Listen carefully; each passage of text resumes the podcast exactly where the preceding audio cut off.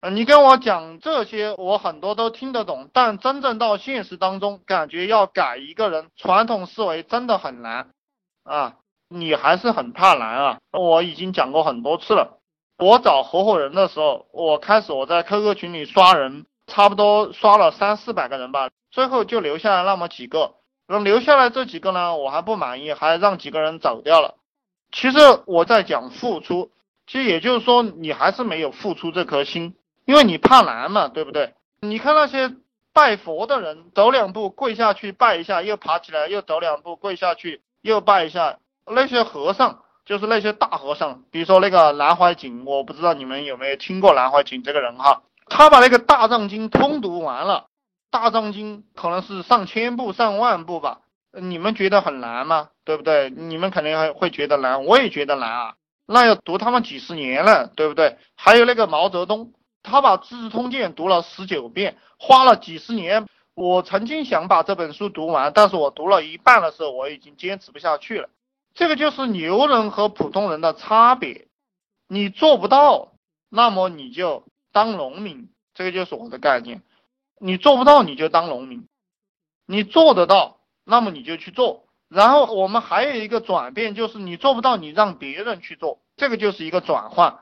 但是你要让别人去做，你也需要练洗脑这门功夫。你要把他的脑袋洗掉，让他去给你干活，然后他干累了，你又换一个人上去。这其实是我们很多企业家用的一个手法哈，就是提一个人上来干几年，他这个精力和他的这个热情呃用光了，就把他换下去，然后再提一个人上来。第二个人的精力和热情用完了，又换第三个人。但你像毛泽东，像我开始给你们提到的这个南怀瑾，他们都是靠自己。靠自己有这个热血，有这个精力，然后搞一辈子，对不对？八九十岁了依然在前进，依然在前进。那我自己是要做这种人的，我自己是要做南怀瑾这样的人，就是我不会靠别人的，我自己就是要不断的去把这个事情给实现。普通的企业家靠别人去把他的实现，这个也可以。当然，我也会带一大群人来实现我自己的一个理想。这就是我跟你讲这个东西吧。你想赚钱，你就要去承担别人承担不了的东西，你就不要怕难。你一群人都怕难，那么就去当员工，就去做一个社会底层的人。只有你不怕难的时候，你才会前进。你去想吧，去理解。嗯，你看我们老板一直在干什么事情啊？呃，一直就在描述梦想，一直都在给大家灌输理念，一直都是抓产品、抓团队，然后抓文化。就这几个点，你一直去干这几个点就行了，然后你的团队就会由小变大，对不对？这这就是团队建设。你想要活得像一个人，你就别怕困难。这个美女，对不对？她也是被这些不怕困难的人征服的。怕困难的人，他根本上都不敢上。做项目也是这个样子。你养小孩，如果你们有小孩，对不对？你们也知道，那这个养小孩并不容易，养小孩并不容易。你怕养小孩，那你这个小孩就没有，就长不大。你不怕他慢慢慢克服这个困难，你才你才能拥有这个东西。其实你的心念转变过来了，你就根本不会认为很困难。你的心念，比如说我给你们讲课，对不对？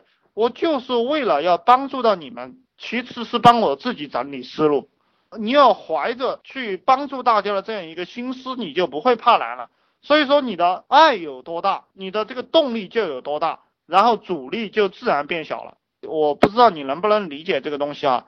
当然，你如果懂了的话，你根本就不会给我提这个概念，对不对？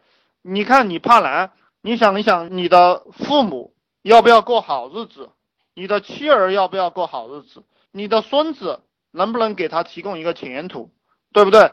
跟着你的混的人，比如说我，我有这么几个兄弟跟我混，对不对？他能不能娶到老婆？他能不能赚到钱？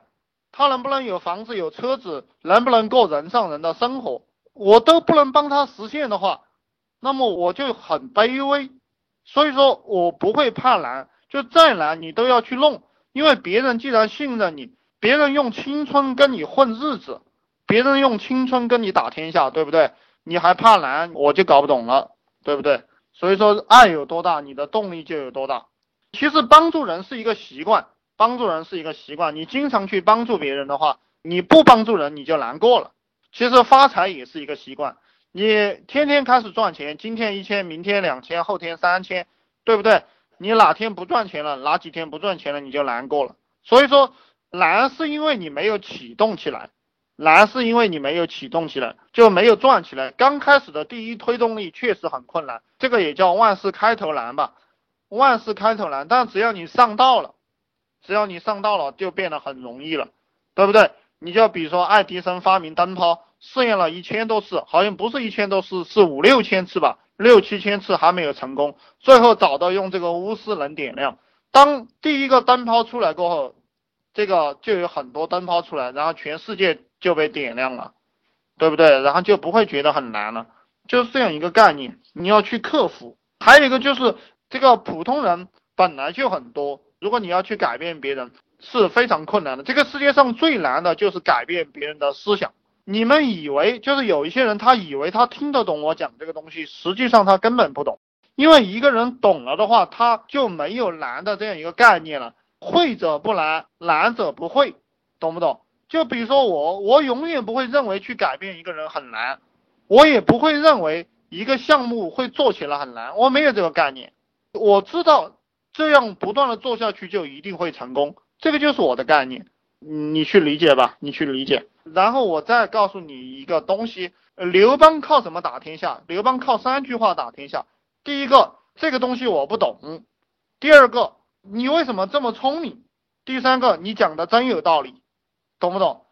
就是你当老板，你手下有几个人，你也要这个样子。他讲什么，你就说他讲的有道理。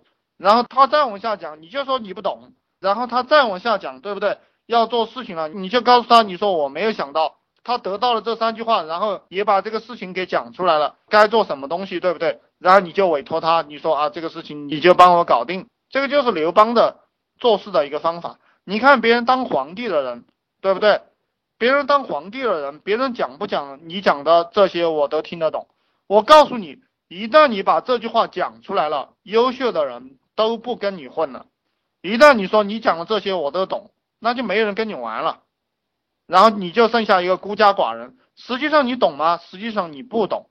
我希望这个东西给你嚼烂了哈，嚼烂了过后，你以后就不要再犯这个错误了，你就会立马进步。